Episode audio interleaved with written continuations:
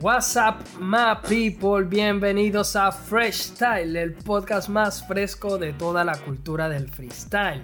Si se quieren enterar de todas las novedades y escuchar esos debates y análisis más frescos de todo el movimiento del free hispanoparlante, se tienen que quedar con nosotros y así, bueno, disfrutan de una hora de puro free con los mejores analistas freestylers de toda la escena. Estamos disponibles en Spotify, Google Podcast, Anchor y muchos más. Tenemos un canal de YouTube que lo pueden conseguir también en nuestras redes sociales, así nos escuchan. Tenemos episodios disponibles todos los viernes en los que publicamos episodios nuevos. En redes nos consiguen como freshstyle.hh en Facebook y en Twitter e Instagram como freshstyle-hh. El día de hoy nos acompaña como siempre un gran freestyler de la escena maracayera para debatir de los temas que nos atañen hoy como va a ser la octava jornada de la FMS de México. Vamos también a hablar un poco de cómo creemos que va a terminar esa tabla, quiénes van a resultar eh, siendo los otros cuatro freestylers mexicanos que van a ir o que nosotros creemos que van a ir a la FMS Internacional y por parte de eh, God Level vamos a estar también hablando de cómo fue la edición de Argentina. Les recordamos que ya está publicado eh, perdón, la, God Level de Perú. Les recordamos que ya está publicada la versión de Argentina, en el cual debatimos toda la competición junto con Hoods. Así que es el episodio 16, lo pueden ir a escuchar si no lo han escuchado. Pero bueno, sin más preámbulo, vamos a darle eh, la entrada a El Mata Titanes, freestyler de la escena maracayera, Muñoz. Buenas noches mi gente, por aquí les habla Muñoz y esperamos que este episodio sea de su total agrado. Seguro que sí, consíganlo en redes como munoz.99. Yo soy Jay Oli mi gente, nos siguen como joli.rap. Y sin más preámbulo, vamos a arrancar con el capítulo de hoy. Muñoz estaba, estaba escuchando una entrevista de Cacha en Dolly Sessions. Pueden ir al canal de Dolly Sessions en YouTube para escucharla completa. En el que dejó en mi opinión, como que un statement bastante importante en el que eh, reconoció que, se va a ir a Estados Unidos porque lo contactó como que una productora que quiere desarrollar el freestyle allá en USA, en Estados Unidos. Y bueno, que no solamente se le va a permitir a él, sino que a otros freestylers que, que van a formar este equipo de personas que se van a ir a Estados Unidos a desarrollar el freestyle y que, bueno, también se va a centrar en la música. Algo que me dejó una gran curiosidad es que va a trabajar de la mano, o sea, me imagino que a nivel de producción o de, instrumentales, va a trabajar de la mano de Scoop DeVille. Para quien no sepa, Scoop DeVille es un beatmaker y productor eh, americano, aunque se dice que tiene como raíces mexicanas. Y él es hijo de Kid Frost, el mítico rapero que firmó bajo el sello de Ruthless, Ruthless Records de nada más y nada menos que Easy E. Este, si no saben quién es Easy E, quiten el podcast. No, mentira. Este, Easy obviamente participante de NWA, un mítico rapero también. Y bueno, el padre de Scoop DeVille, eh, Frost, también tiene muchísimos temas que se hicieron muy, eh, muy conocidos en la cultura popular del rap en los años 80 y 90. Y el tipo era durísimo, mano. O sea, era un durísimo y tiene como es que este estilo. No sé si han escuchado la banda Molotov. Yo creo que Molotov tomó mucho o muchas influencias de Frost. Que tiene como un estilo muy parecido. Esto es una suposición, no es un hecho, es algo que yo creo. Pero sí creo que tiene. que por ahí van los tiros. En fin, Scoop Devil ha colaborado con artistas como Kendrick Lamar, Drake, Snoop Dogg, 50 Cent eh, es un duro. Y no sé cómo tú ves esto, Muñoz, que, que cacha, que es un freestyler que por ahí no dejaba tanto. Ahora se va a codear de un grandísimo productor que ha trabajado con muchos raperos norteamericanos. Y no solo eso, sino que están buscando esa plaza de desarrollar el freestyle en Estados Unidos. Mira, a mí me parece algo demasiado sorprendente, más que nada no por cacho solamente, sino por la evolución que ha tenido ya el panorama del freestyle. Y te podría decir que si en, en tres años, por así decirlo, ha tenido un crecimiento exponencial demasiado brutal. Porque si hay algo que puedo rescatar de una entrevista que le han hecho a Chuti, es de que antes, cuando uno empezaba con esto de las batallas de freestyle, ya para uno era un logro cuando te decían vamos a ir a esta ciudad, va a ser todo pago. Ya para uno se sentía como un dios y ahora vemos que es más normal este tipo de movimientos como el de Cacha que se va para Estados Unidos a seguir promoviendo el freestyle que también dejó a entrever que no solamente él seguirá a Estados Unidos sino algunos otros pero que no no va a decir nombres con respecto a eso y de lo que para nosotros en algún tiempo nos hubiera parecido algo sumamente extraño y muy sorprendente ahora nos parece algo como que normal en ese sentido. Si se va a cachar Estados Unidos y dicen que es por esto, yo no como que lo ve normal porque si hay los argumentos para hacer este tipo de, de tratos. Sí, Sí, yo estoy totalmente de acuerdo contigo en ese aspecto porque creo que ha evolucionado muchísimo el freestyle, creo que ha cambiado muchísimo eh, o ha cambiado muchísimo la forma como el público interpreta el freestyle y si hay compañías o productoras que están tratando de desarrollarlo en Estados Unidos, sabemos Muñoz de la magnitud que puede terminar cogiendo como que el freestyle, ya que en Estados Unidos todo lo que se hace mainstream, vamos, se exporta a todo el mundo, ¿sabes? Entonces, toda la movida del freestyle, la verdad es que de pasar, como tú dices, a hacer una un hobby o algo totalmente amateur a convertirse literalmente en una profesión y algo que le permite a muchas personas vivir de esto, la verdad que supone un gran crecimiento de la cultura y encima de, todo lo que supone el mismo ahora del hip hop, si es que todavía queda algo dentro de las batallas de eso, pero definitivamente es un, cambio muy importante.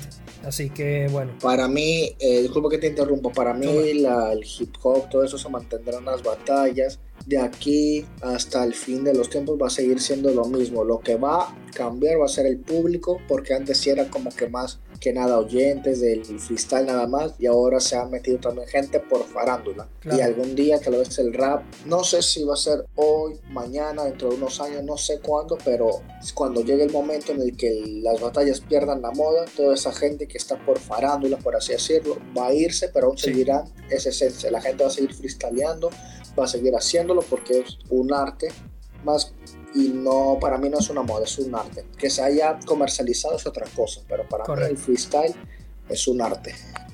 Así es, bro. Bueno, yo estoy totalmente de acuerdo contigo, solo que también creo que desde las mismas compañías más importantes del, del freestyle, también pienso que, que ellos quieren como darle este sentido de que sea un deporte, quizás quitar un poco la parte del, artística de ello, aunque obviamente eso siempre dependerá de los exponentes, pero sí cada vez más se ven Muñoz como que freestylers que se dedican pura y duramente a lo que es el freestyle por sí mismo y ya no de repente ser artista o, o hacer rap o hacer otro tipo de música. Pero siempre hay artistas como el mismo Asesino o como Woz o como Acapella en su momento que que bueno, que hacen su música, pero que también tienen una parte de, de su carrera dedicada a lo que es el freestyle. Em, bueno, ya vamos a empezar entonces, Muñoz, si, si te parece, a analizar lo que es la jornada 8 de la FMS de México, eh, la cual tomó cita en, en Mérida que no es Mérida, Venezuela, sino Mérida, México, y que dejó unos cuantos choques bastante interesantes. Eh, vimos la vuelta de Teorema contra Skipper en una exhibición, em, en el cual le mandó su mensajito a Red Bull por haberlo retirado de la competencia. Em, vimos a Raptor contra Jack en una de las batallas más flojas de toda la, la fecha. Vimos a Potencia ganarle directamente a Stigma y dejándolo en posición de descenso. Y vimos a Enciclopedia contra Lobo, en el cual Enciclopedia la verdad que dio un nivel muy bueno. Y lógicamente, bueno, de último dejamos al Johnny contra Asesino, que al final, bueno, Asesino terminó sacando los tres puntos y consagrándose campeón de la primera edición de la FMS de México que bueno Muñoz no es ningún secreto para nadie que Asesino se iba a llevar el título, ¿no? No, ya era más que ya era más de que un secreto o de pensar quién va a ganarle en este FMS fue más que nada en, saber quién va a ser el segundo lugar. Sí. Dio una batalla muy buena con, con Johnny Beltrán. Johnny que por ahí de repente te hace unos batallones, después de repente baja un poco. Lo que sí está interesante, Muñoz, es que tanto RC como Johnny, como Joiker, como Stigma, como Enciclopedia, deben batallas. Sobre todo Enciclopedia que le quedan dos y que por ahí puede terminar echándole vaina más de uno. Porque fíjate que Lobo Estepario, que, que por ahí se presumía que rapidito se sacaba los tres puntos contra Enciclo, terminó empatando y entonces el Lobo quedó sexto y está en empate con potencia y con estigma a nivel de puntos. Entonces Enciclopedia le terminó complicando la vida a un Lobo que ahora de perder el enfrentamiento que le queda puede entrar en zona de descenso. ¿eh? No sería descenso directo sino repechaje, pero que de todas formas tendría que luchar por la permanencia un lobo que de hecho venía demostrando muy buen nivel en lo que fue por lo menos la primera edición de God Level y en la Red Bull, ¿no, Muñoz? Vamos a ver qué, qué va a pasar con Enciclopedia. Ahora que lo has dicho, puede pasar cualquier cosa con él. Y yo siento que podría pasar el factor que está abierto la posibilidad de que cuando ya se consuma el descenso es cuando ya empiezan a sumar más puntos que los que tenían que sumar cuando tenían que tener algo en juego. Sí. El efecto Mr. Ego, Muñoz. Que Mr. en la primera temporada de FMS España, me acuerdo de que en la última batalla fue contra Inver, que dependía de ganarle a Mr. Ego y Mr. Ego le ganó y lo eliminó. Eso sí. El estigma contra potencia. Muñoz, ¿qué, ¿qué explicación le podemos conseguir a que Stigma de dar un gran nivel en la FMS internacional, incluso al punto de que muchos de nosotros dijimos que se merecía la batalla directa contra Kaiser, a estar en una posición en la que, si bien es cierto que le falta una batalla y que de ganarla lo pondría en el sexto puesto, ahorita, tal y como están las cosas, está octavo. Eh, Stigma dejó caer unas declaraciones, Muñoz, diciendo que quería competir fuera de México porque él entendía que los jueces y el público no valoraban tanto las técnicas que él tiraba y que, que nada, o sea, como en este caso dejando caer que el nivel que está mostrando es superior al, al puesto que verdaderamente tiene. ¿Te parece que verdaderamente es así o quizás sea un poco de excusa como para justificar la posición en la que está? El freestyle hay que ser constante. Un día puede estar en lo más alto y otro día en lo más bajo. Si, si Stigma piensa que en otro sitio lo pueden considerar más, puede estar en su derecho porque es una sensación que todo el mundo puede tener. Ahora, no por eso está en, ese, en ese octavo lugar. Si está en ese octavo lugar es porque otros lo han hecho mejor que él y ya. Eso es todo. Claro. Yo sin embargo, Muñoz, si digo, o sea, sinceramente pienso que mm, Stigma tiene más recursos de los que verdaderamente se les valora. Yo desde el arranque de la FMS siento que le han hecho perder unos puntos importantes a Stigma que por ahí, en mi opinión, no se los merecía perder. Quizás batallas que se merecía perder direct, eh, perdón, ganar directamente, por ahí le dieron una réplica.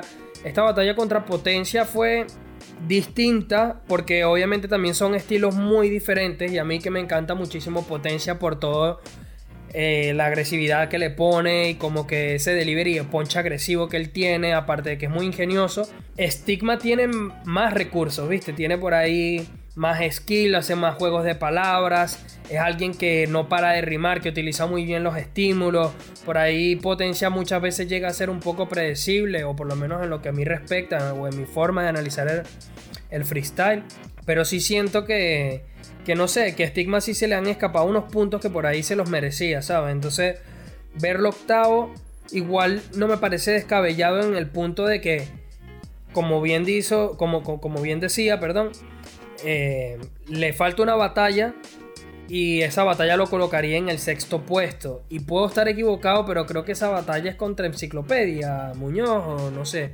No recuerdo haber visto ah. Estigma contra Enciclo. Sí, es Estigma contra Enciclopedia. Sí. Esa fue la batalla que fue sustituida por. por. Lancer Skipper. Lancer Lirical contra Skipper. Sí. Entonces, bueno, imagínate. En, en teoría, que también Stigma tiene un estilo, en mi opinión, parecido a lo que es Enciclopedia, en el aspecto de que ambos fluyen bien, ambos tiran técnicas. Enciclopedia por ahí no se complica tanto, pero tiene una gran puesta en escena. Stigma también tiene una gran puesta en escena. Stigma tiene quizá más skill que Enciclo. Enciclo tiene de pronto un poquito más de trayectoria, sabe manejar otras cosas, otros elementos de las batallas. Pero Stigma tiene mejor punch, que eso es algo que definitivamente no caracteriza a Enciclopedia. Yo creo que, que Stigma se va a salvar. Más adelante vamos a creer, vamos a dar nuestras opiniones de cómo va a quedar la tabla. Eh, Raptor contra Jack, sinceramente fue una batalla bastante, en mi opinión, con todo respeto, la verdad, pero bastante aburrida.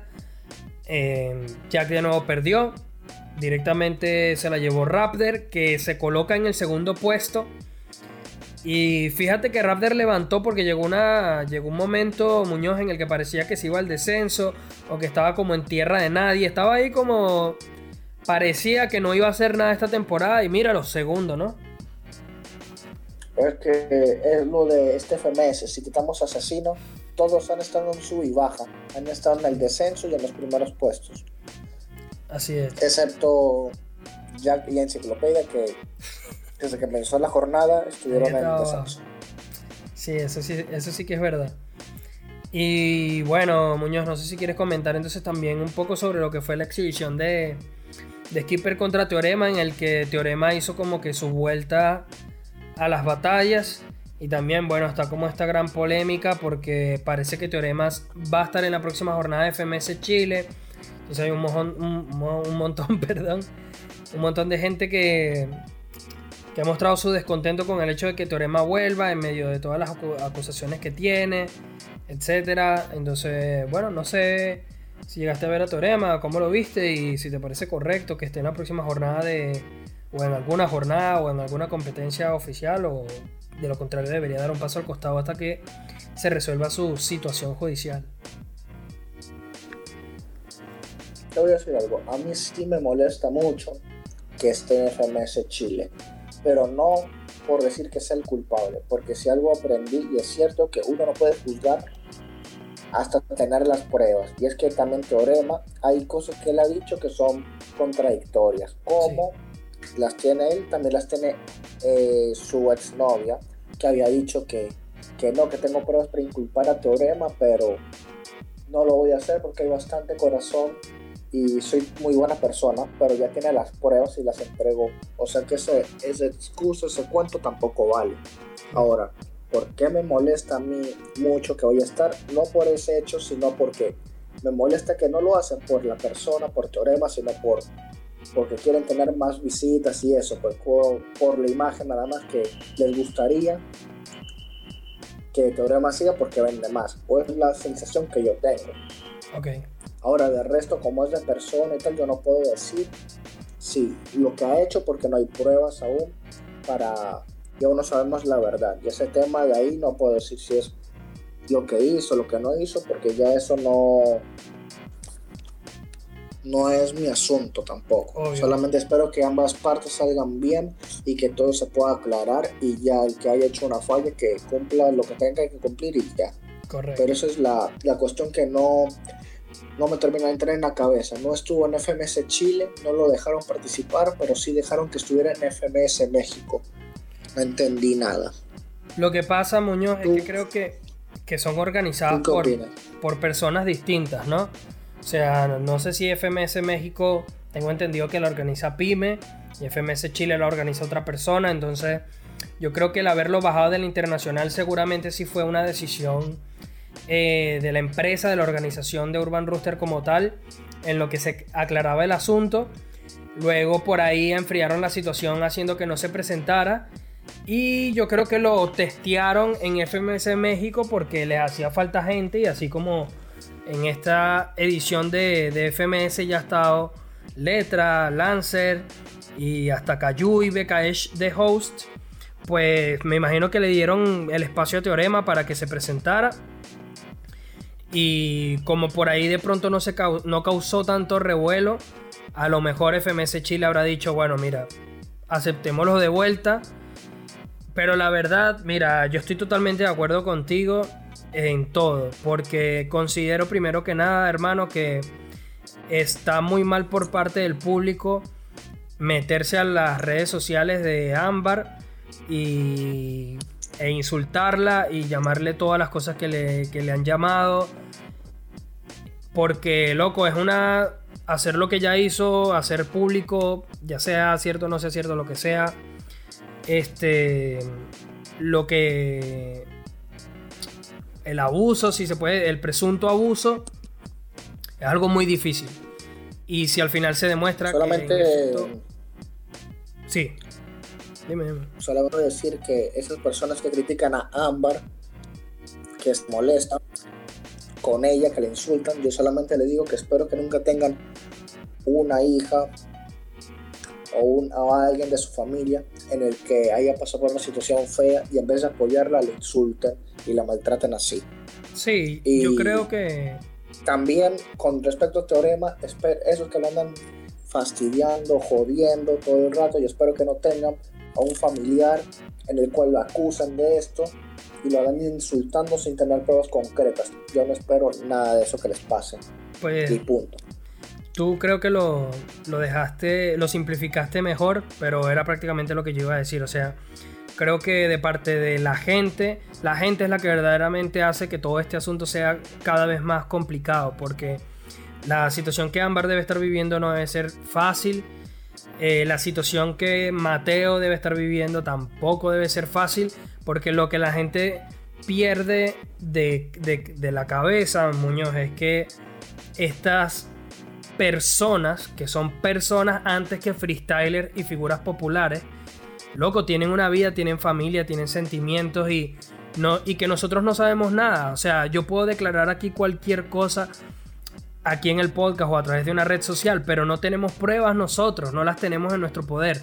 No somos quien nosotros para juzgar a alguien o acusar a alguien de algo sin tener pruebas. Entonces, yo entiendo a la gente que, se pone del lado de comprender a Ámbar como una víctima y es totalmente entendible la, la comprensión y y el espaldarazo que le están dando porque puede estar pasando por una situación muy difícil.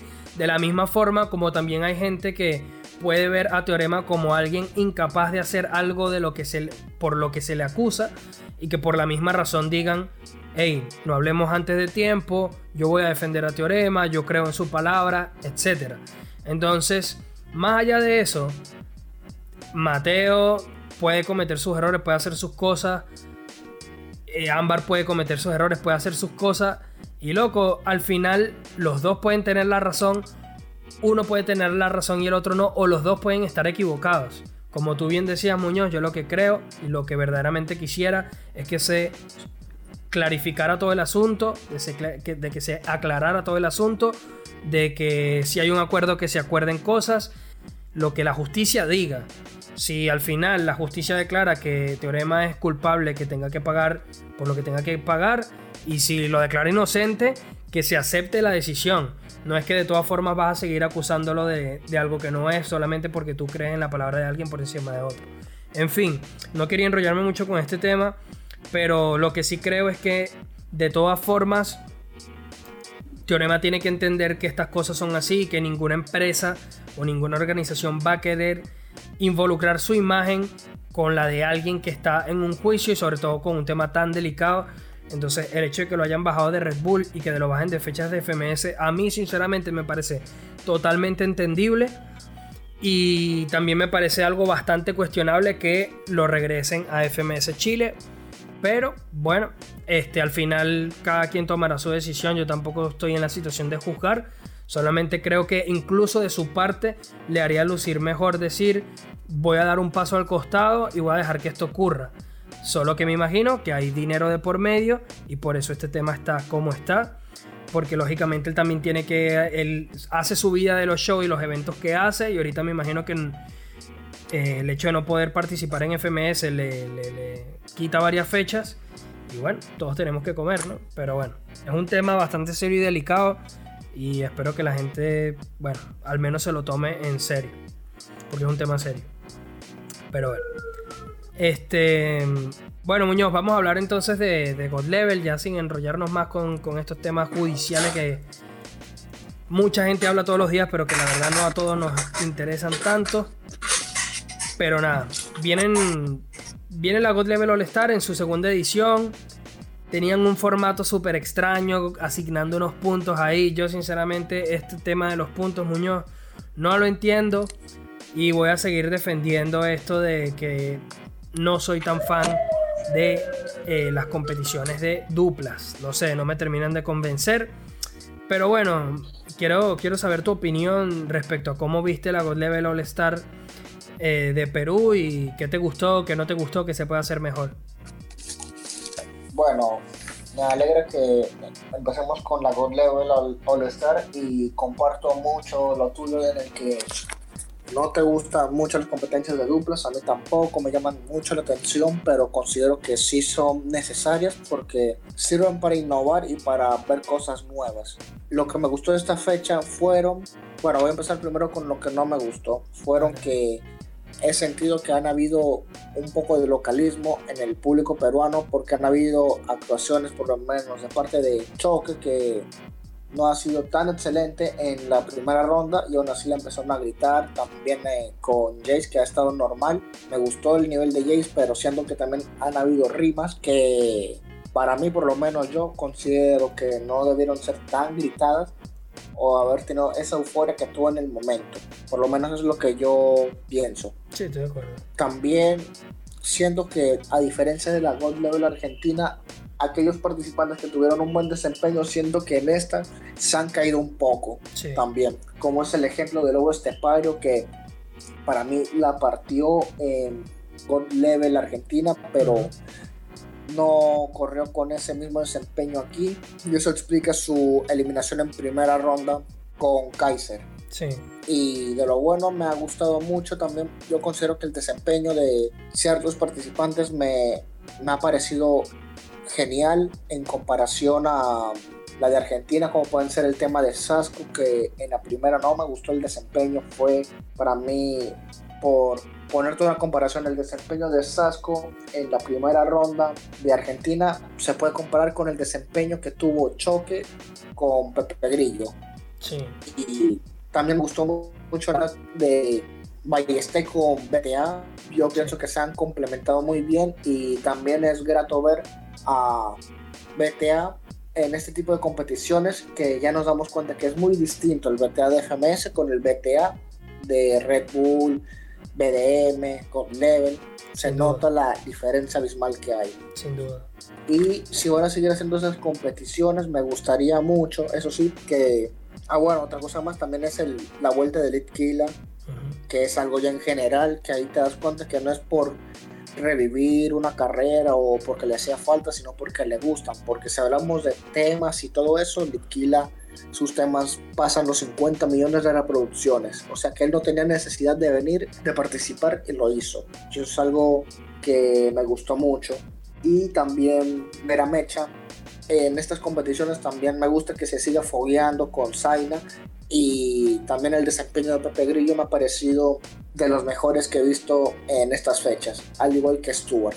Y ya lo último para, para que quisiera hacer como una sugerencia o algo que me gustaría es de que si vamos a hacer esto de las duplas, me parecería genial que sigan haciendo estos cambios, o sea, que no sean las mismas, por ejemplo, Cacha Dominic o Asesino Chute. Yo considero que ya por nombres y todo van a vender más, siempre lo harán, pero el desempeño considero que funcionarían mucho mejor si estuvieran con otras, si experimentaran con otras duplas.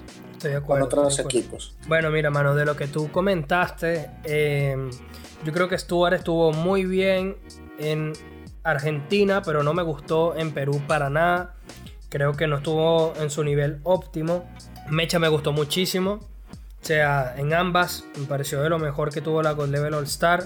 Y me parece que el chamo viene dando un nivel muy alto y ojito. Ojito que lo veo, lo veo muy sólido. Me gusta como que la actitud que toma cuando encara las batallas. La verdad me gusta muchísimo como freestyler. Eh, de Litkila y Sasco puedo decir que sí, que Litkila demostró buen nivel. Pero lo que sí me dio risa es que utilizaba como que muchas frases de cuando él estaba en las batallas.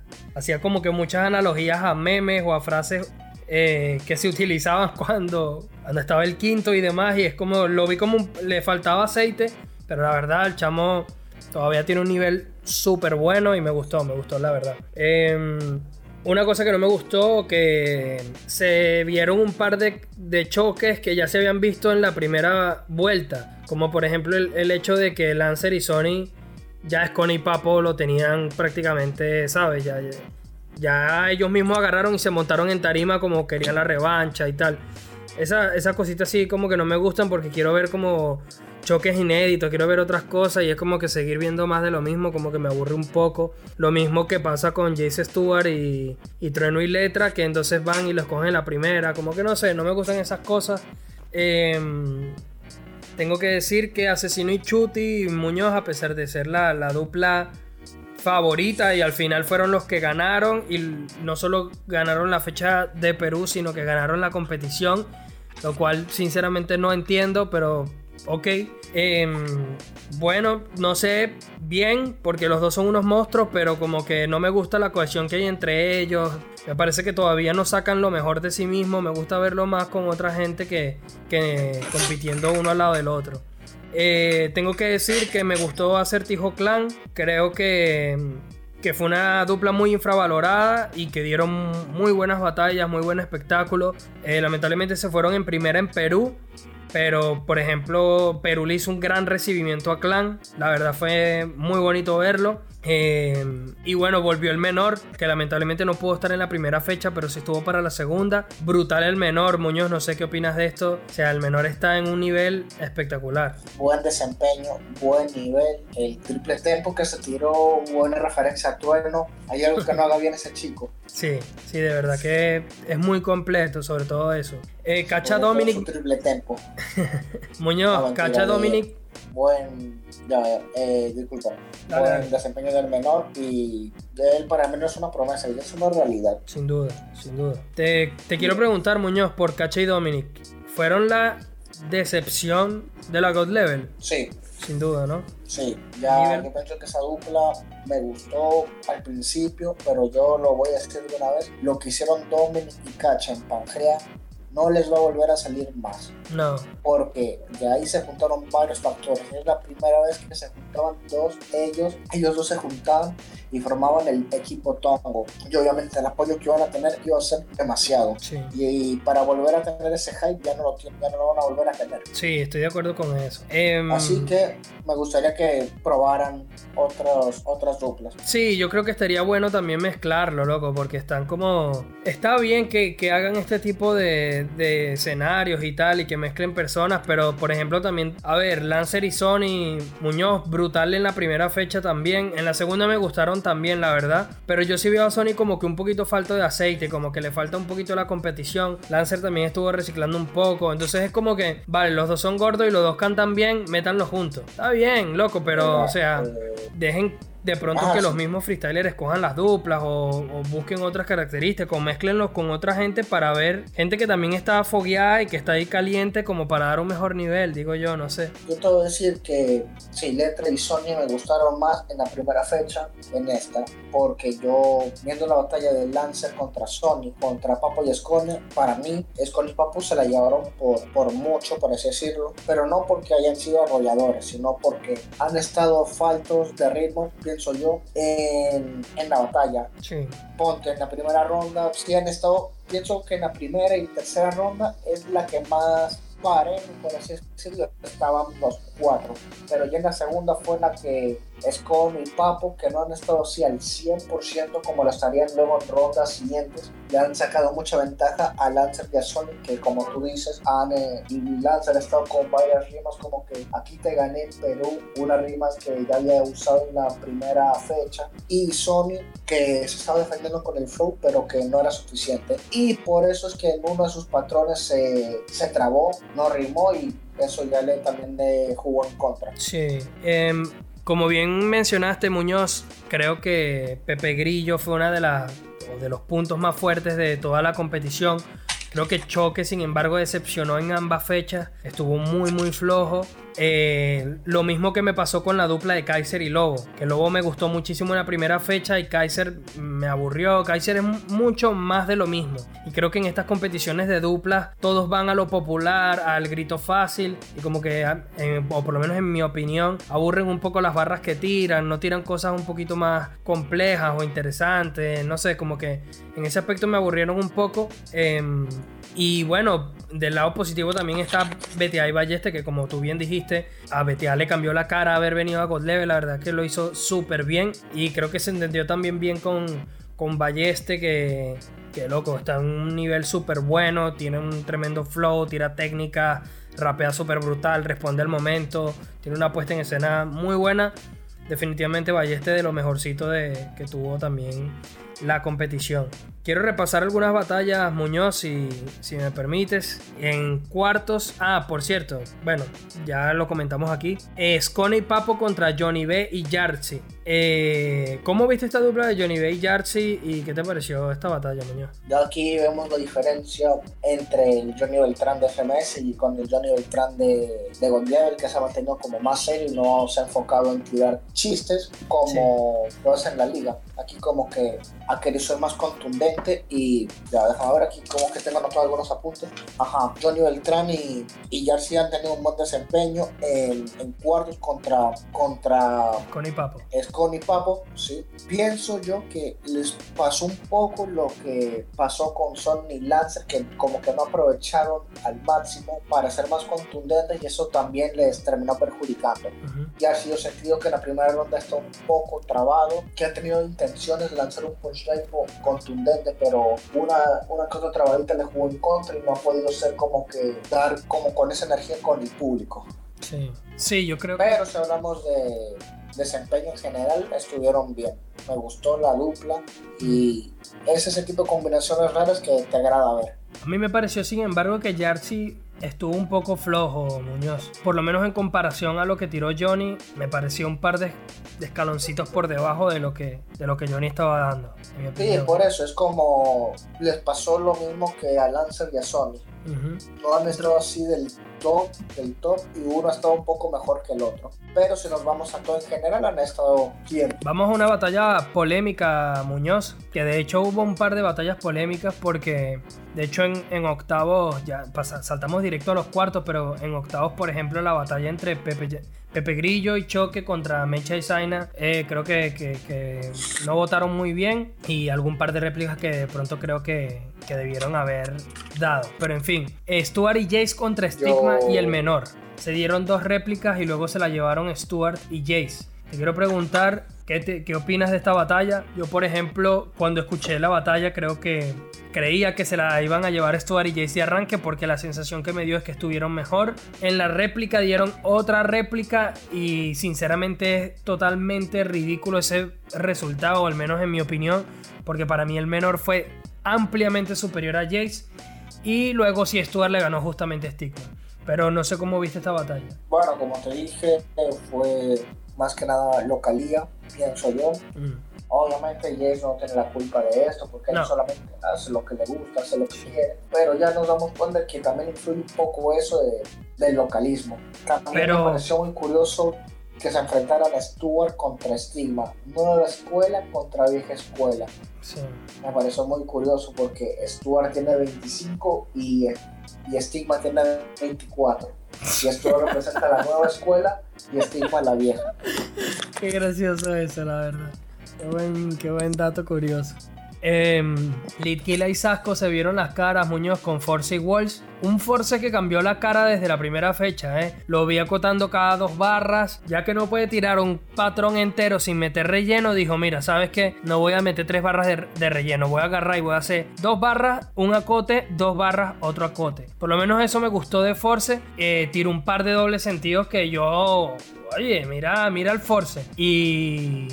Y bueno, Walls que tiene una fluidez brutalísima y al final se la terminaron llevando directo contra Litkill y Sasco. Me gustó mucho el desempeño, la conexión de Walls y Force junto con lo de BTA y Ballester me parecieron de las mejores de la God Level. Ya de por sí, en nivel como tal, ahí pueden haber vainas distintas, pero como se han complementado entre ellos dos y la química que han tenido me pareció excelente. Sí, bueno, eh, luego también la última batalla de cuartos fue Pepe Grillo y Choque contra Asesino y Chuti, en el cual el team de élite se la terminó llevando directamente. Para mí, Muñoz Pepe Grillo batalló solo. Sinceramente, Choque estuvo. Dejó un par de barras buenas, pero se trabó demasiado. Entonces, al final me quedó esa sensación de que Pepe Grillo estuvo a la par de Asesino y Chuti y Choque fue el eslabón débil que terminó por deca decantar la batalla hacia el lado de, del español y mexicano. Es lo que te ando diciendo, la localidad pesado eh, en esta liga pesado, en esta jornada pesado porque para mí Choque y Peperillo no debían pasar la primera ronda contra Meche y Zaina, yo la vi directo de ellos, pero dieron réplica y ahí sin la réplica sí Zaina y Peperillo y Choque han estado como que normalitos los dos, han estado regular y ya en la réplica ya se la llevó Pepe Grillo. Así que es lo que te digo. Bueno, en semis, Muñoz, vimos a Chuti Asesino contra Force y Walls, en el cual al final se la terminaron llevando Chuti Asesino. Eh, por, el otro, por el otro lado vimos a Escone y Papo, quienes vencieron a, a Jace y Stuart. Y eso terminó dando en el tercer puesto la batalla entre Stuart y Jace contra Walls y Force, que después de una réplica se la terminó llevando el equipo de Walls y Force. Eh, tras la victoria de Walls. Eh, bueno, sinceramente no quiero comentar mucho esta batalla porque no me pareció tan buena. Eh, quizás destacar el papel de nuevo de, de y Force que lo hicieron muy bien. Y bueno, Muñoz, tú que eres bastante defensor, si se puede decir de alguna forma, de Stuart, me imagino que, que te dio felicidad verlo campeonar en, en, Argentina y ahora ver que hizo nuevamente un buen papel y que llegó hasta las semifinales, pues batallando por, por el puesto, por, por el primer puesto de esta co competición de dos fechas. Tú eres el mejor freestyler de toda la historia y ya eso lo saben todo el mundo, así que nada más que decir. Esto es el mejor y el que diga que no, no sabe lo que dice. Chute, asesino, ¿quién te conoces? Esto era el mejor y ya. No, ahora sí, quitando el, el, el, el fanboy y todo eso, me, me, ha gustado mucho el desempeño de Stuart. Eh, en general, sí, siendo objetivos, aquí en esta, en esta fecha bajó el nivel con respecto al de Argentina, pero ya que más se le puede decir, llegó como reserva, segundo lugar en general y se, se coronó en su país, así que nada más que decir. Muy Solamente okay. que Ajá. Jace es, no puedes odiar ese, ese chico, no puedes odiar a Jace, porque así he leído yo, o es lo que he visto, que Jace fue el que escogió a Stuart para que sea su dupla, así que no puedes odiar a ese chico. Él es buena persona hasta donde yo sé y él es el que ha dado estas oportunidades, por así decirlo, a estos freestylers para que se hagan más, para que den esa explosión, porque quién sabe qué sería ahorita de Stuart, obviamente seguiría luchando por FMS, por lucharse un lugar, pero ahora es el tipo que tiene una God Level, el primer argentino en ganar una God Level.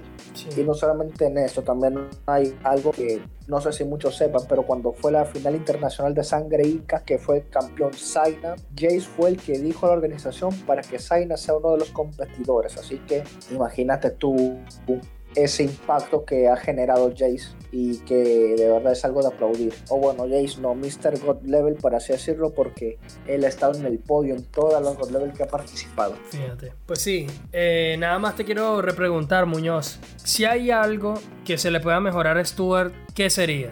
Porque, por ejemplo, a mí me parece que es un tipo súper ingenioso es un tipo muy agresivo. Pero a mí, yo respeto que sé, que sé que es un freestyler que te gusta mucho, pero a mí no me termina de llenar. Pero no sé qué es lo que le puedo encontrar a Stuart que yo diga, tienes que mejorar este apartado para que convenza a todos. Yo en la primera edición de God Level Sinceramente, cuando lo vi en la final contra Trueno y Letra, tampoco me pareció que fueron tan superiores. En el 4x4 estuvo bien, ligeramente superior a Trueno. Mucha gente dice que lo palició. Para mí no fue una paliza. Para mí, cada uno tiene su, su estilo y fue como el punchline fuerte contra el flow, ¿me entiendes? Pero, pero Trueno también se defendió muy bien. Al final Creo que pesaron más las frases potentes de Stuart, pero, pero sí, no sé. Yo todavía creo y quiero creer que Stuart no ha llegado a su punto más alto y que puede mejorar algo. Y si hay alguien que pueda estar en desacuerdo conmigo, pues yo lo invitaría a que revisara la tabla de FMS. Porque eso también demuestra que Stuart es muy bueno puntuando en los patrones, pero de pronto le hace, es muy lineal quizás, o no sé, le hace falta no sé si es puesta en escena, o le falta flow, o le falta técnica. No sé qué le falta a Stuart que verdaderamente lo puede llevar a un punto de decir: Este tipo es élite. Para mí es un muy buen freestyler, pero no lo pondría ni top 5 de mejores freestylers o batalleros. Y a lo mejor no sé si en un top 10. A lo mejor sí, a lo mejor no, pero por ahí lo veo. No, yo no sé, yo no sé qué cambiarle a Stuart porque él ya lo hace todo bien. Y yo no lo pondría ni en top 1 ni nada. Ya debería hacer la tabla top Stuart. ¿Quién podría acercarse a Stuart? Madre mía. No se compara con nadie. Madre mía, le no, pregunté pero a la persona incorrecta, creo. no, mentira. No, en serio, lo que me dices es, es cierto que si Stuart fuera como por así decirlo el mejor de todos, sería primero obviamente en FMS Argentina es lo que me quiere decir, ¿no? No necesariamente, pero a ver, Muñoz, mira, yo voy a hacer, voy a dejar de adornos. Sinceramente, para mí, la FMS Argentina es una de las pocas que no tiene un candidato tan fuerte para decir, este se la va a llevar. Tanto es así que De Toque está luchando el primer puesto y en una batalla donde en, un formato donde se evalúa el flow, la puesta en escena y las técnicas, sabiendo que de toque ni tiene mucho flow ni tiene muchas técnicas, está liderando la tabla junto con Papo. Entonces digo yo, un freestyler como Stuart no tiene más recursos, no debería tener más argumentos para liderar la tabla o hasta pelear. También tengo que decir que lo dije en el episodio pasado, en el episodio 16, el episodio 15, no recuerdo, que para mí los jueces de la FMS Argentina son los que menos se adaptan al formato y son los que, según yo, esto es una opinión, no tiene que ser la verdad, pero es mi opinión, son los que peor votan. Porque siempre, y, eso ha repercutido en la puntuación de Stuart, porque para mí Stuart está más abajo de lo que verdaderamente debería estar. Pero, porque, por ejemplo, le han dado réplicas que para mí han sido injustas porque hay batallas que él se las ha llevado directamente. Entre ellas, la que se vio de pronto, se podría decir, con de toque en la última, en la última fecha, que creo que fue la séptima. Pero más allá de eso, loco, no, no está allí Stuart compitiendo. Entonces, ¿qué es lo que le falta a Stuart para estar allí en el top? Porque, no sé, yo, yo, yo, yo siento que la gente lo pone en un lugar donde él hasta ahora no ha demostrado estar, en mi opinión. A ver, yo siento que Stuart como que le falta, por así decirlo, como que... Es raro porque yo siento que no le, fal que le falta algo, si tienes razón. Porque cuando lo escucho rapear y todo, siento que él podría llevar, es candidato, pero al momento la verdad, cuando está en un enfrentamiento, tú sientes que el otro lo está haciendo mejor. Así que ya no sería tanto de por Stuart, sino porque el otro lo está haciendo mucho mejor. Que puede pasar. Puede ser. Sí, no sé. Yo siento que. más le falta eso, ser más contundente. Yo creo, Muñoz, que le falta, le falta mejorar como que el dominio de la batalla. Como adueñarse de la, de la batalla en el lugar. Yo creo que cuando Stuart se enfrenta a los grandes, siempre se pone en una posición por debajo, como diciendo, yo te voy a ganar aunque tú seas tal persona. Yo creo que ya le falta como que convencerse de que ya él está ahí y decir, yo soy mejor que tú, o tú y yo estamos al mismo nivel, pero hoy te gano como adueñarse de la batalla. Algo que, me pasa con Asesino es que a veces no está dando el mejor nivel, pero el tipo te maneja la batalla. Te la quita, te la saca de tu control como, que tú siempre terminas cayendo en su juego. Que sería como que caer, caer en el juego de trueno sería tratar de competirle en flow. Que tú sabes que no le vas a ganar a nivel de flow. Entonces, que eso fue lo que vimos en la primera God Level. A un Stuart que dijo: A mí no me importa que tú tengas flow, yo te voy a hacer caer en las frases fuertes y contundentes. Entonces, él se dedicó a tirar frases contundentes y Trueno se tiró al flow. Entonces, es como que cada quien marcó su territorio con su mejor skill o atributo. Pero, pero Stuart como que le falta adueñarse de la batalla en ese aspecto, como es que yo te estoy pasando por encima, que te gano fácil. No sé qué le falta, pero sí siento que necesita como adueñarse un poco mejor de, las batallas. Eh, vamos a hablar ya de la final, Muñoz, para... Eso, eso es lo que tú dijiste, adueñarse mejor de las batallas. Es eso, lo que dijiste es lo que estoy de acuerdo. Fino. Sí, yo creo que le falta eso. Podría mejorarlo. Pero desde aquí, Stuart, si estás escuchando el podcast, que sé que eres súper fan de Freshtel, mándanos un saludo y un abrazo y sabes que te apoyamos. Stuart, tú debes ser campeón de Red Bull algún día. Y yo creo que lo que sea. Si se presenta el año que viene, Muñoz, máximo candidato, ¿eh? Junto con Mecha, para mí. Esos dos nombrecitos creo que van a terminar siendo campeón de Red Bull. Ojo. Ahora, después de esta predicción, Stuart y Mecha se retiran porque quieren más proyectos. Bueno, sí, yo soy terrible, sobre todo con la predicción. En fin, vamos a hablar de la final, Muñoz. Chuti Asesino contra Papo y Escone. Eh, primero empezaron con minutos con objetos, en el cual la verdad me gustaron muchísimo los dos, pero creo que Asesino y Chuti fueron mejores. Eh, luego creo que hubo un 4x4 libre. Fue un formato medio extraño y algo largo también. Hubo un, un, momento de la batalla, Muñoz incluso, de los 4x4 que solamente podían rimar con las terminaciones áculo, ículo y óculo, algo así. Y fue medio random, pero fue bueno ver un formato totalmente distinto dentro de las batallas. Como que siempre estábamos viendo lo mismo, lo mismo, eh, los personajes, las temáticas, los objetos y las acapelas, pero al final vienen y meten como que esta temática con esdrújulas y tal, estuvo interesante. En términos generales, bueno, se la terminó llevando Chuti Asesino directamente. Escone después de la batalla, a pesar de que reconoció que Chuti y Asesino se la llevaron bien, sí dejó caer que él estaba como decepcionado, como diciendo que estaba como que relegado a que siempre era como que él tenía un lugar en el freestyle que era como que ser el segundo, pues como que no era considerado élite, como que siempre estaba resignado por parte de gran parte del público y de los mismos jueces como a estar siempre a la sombra de otros grandes freestylers. En términos generales, ¿qué te pareció la batalla y cuál es tu opinión?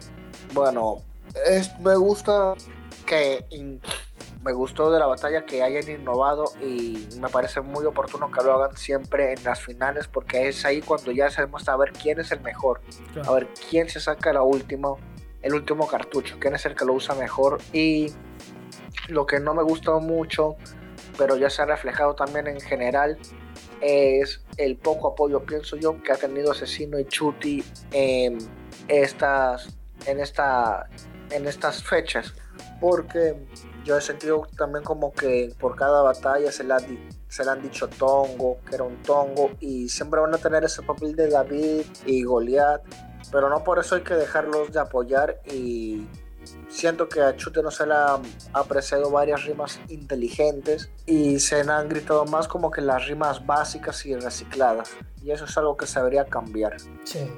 Por otra parte me, me ha gustado como que esa corta distancia que ahora hay entre Chute y Asesino con respecto a los demás freestylers, porque siendo objetivos en, en casi todas, a excepción de la de, de Toca y Estigma, que sí la vi clara de Chuti y, Asesino. En las demás como que vimos que había, no había esa diferencia que veían en años anteriores con respecto a todos los participantes, en el cual decíamos, wow, en esta competencia está Chuti o Asesino, esa va a ser la final, Chuti Asesino, Chuti Asesino, ahora como que se van cortando las distancias y esto es bueno porque hay más competitividad. Sí, estoy, estoy muy de acuerdo en, ese sentido. Pero sí, bueno, desde aquí queremos mandarle las felicitaciones a Asesino y a Chuti por haberse coronado campeones de God Level. Creo que también todos estábamos esperando ver a esta dupla ganar algo como, como pareja. Ya que encima han ganado todo, pues es como un trofeo más. Pero sí me pareció muy extraño esa asignación de puntos al final. Entonces Stuart y Jake quisieron que quedaron campeones en la primera vuelta y luego quedaron, no sé si fue cuartos en la, en la segunda. No terminan quedando campeones, mientras que Asesino y Chuti se fueron Eh. creo que en cuartos en la primera vuelta y aquí quedaron campeones. La verdad, una cosa súper rara. Oli, Sí, bro. dime qué es lo que te parece raro de eso. O sea, no entendí qué es lo que te parece raro. Loco, porque si tú me estás diciendo que. Ya, ya va, que yo lo tengo aquí. de- déjame estar totalmente seguro porque no quiero hablar sin saber. Yo quiero saber dónde quedaron eliminados Asesino y Chuti en Argentina. Ah, ok. Quedaron Ya, ya, en cuartos. O sea, mira esto. Es que Yo, yo sé, yo sé, yo sé. Yo, yo sé cuál es la explicación. Porque ellos asignan puntos dependiendo de si te la llevaste directo o te la llevaste por réplica. Vale. Pero loco. creo que sé cuál es tu, tu, tu duda. Y es que es eso, pues lo que tú dices de que la puntuación no cuadra, de que no que es imposible que tengan los mismos puntos. A eso te refieres, ¿no? Pues algo así, porque, porque vamos, mira la lógica, Muñoz. Asesino y Chute quedaron campeones de Perú. Sí. Y en Ajá. Argentina, en Argentina quedaron, se fueron en cuartos, en cuartos, Ok. ¿vale? Y Stuart y Jace quedaron campeones. Vamos a ponerlo así.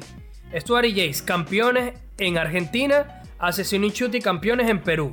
Ahí, vale, se supone que están iguales. Obviamente cambian los puntos por las réplicas o las batallas directas que se hayan llevado. Pero los dos ganaron el mismo título, los dos quedaron campeones. Vale, eso es una cosa.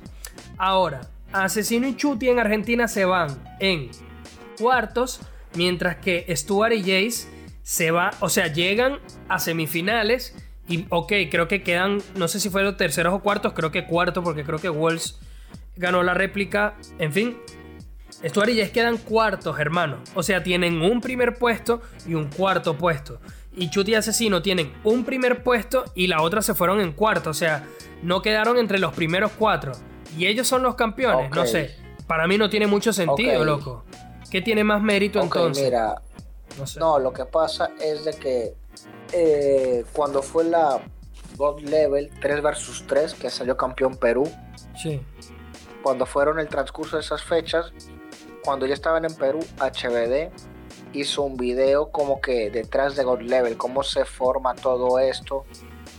Y ahí tuvo como que ha estado hablando con Omega. Este video salió después de que Perú saliera campeón de God Level, Sí. que lo subió a HBD Sí, sí, sí. que han estado explicando cuánto, cómo se hace la God Level, cómo, cómo es la logística y todo. Y también dijo de cómo se iba a ver si había un desempate. Y Omega dijo de que la única forma de que salga campeón Perú es de que hayan 500 puntos de, más de 500 puntos de diferencia. O sea que si habían, ponte 500 puntos o menos de diferencia entre el primero y el segundo lugar, se iba a hacer como que un en- enfrentamiento entre ellos dos para saber quién iba a ser campeón.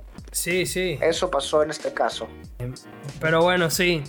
Eh, con esto hemos llegado hasta la final del podcast. Les agradecemos a todos por su atención y por todo el recibimiento que nos han dado últimamente. De verdad, se agradece. En nombre de Muñoz, lo siguen en redes sociales como arroba muñoz.99. Yo soy Jay Oli, me siguen como arroba jayoli.rap. Recuerden que pueden seguir a Freshtal en todas las plataformas. En Facebook estamos como freshtal.hh y en Twitter e Instagram como freshtal-hh. Y nos pueden escuchar en Spotify, en Google Podcast, en Apple Podcast, en Anchor, en YouTube, donde quieran. Así que ya saben, mi gente, espero que estén atentos a todo lo que estamos publicando. Síganos en redes, cuídense. Nos vemos en la próxima. Stay fresh.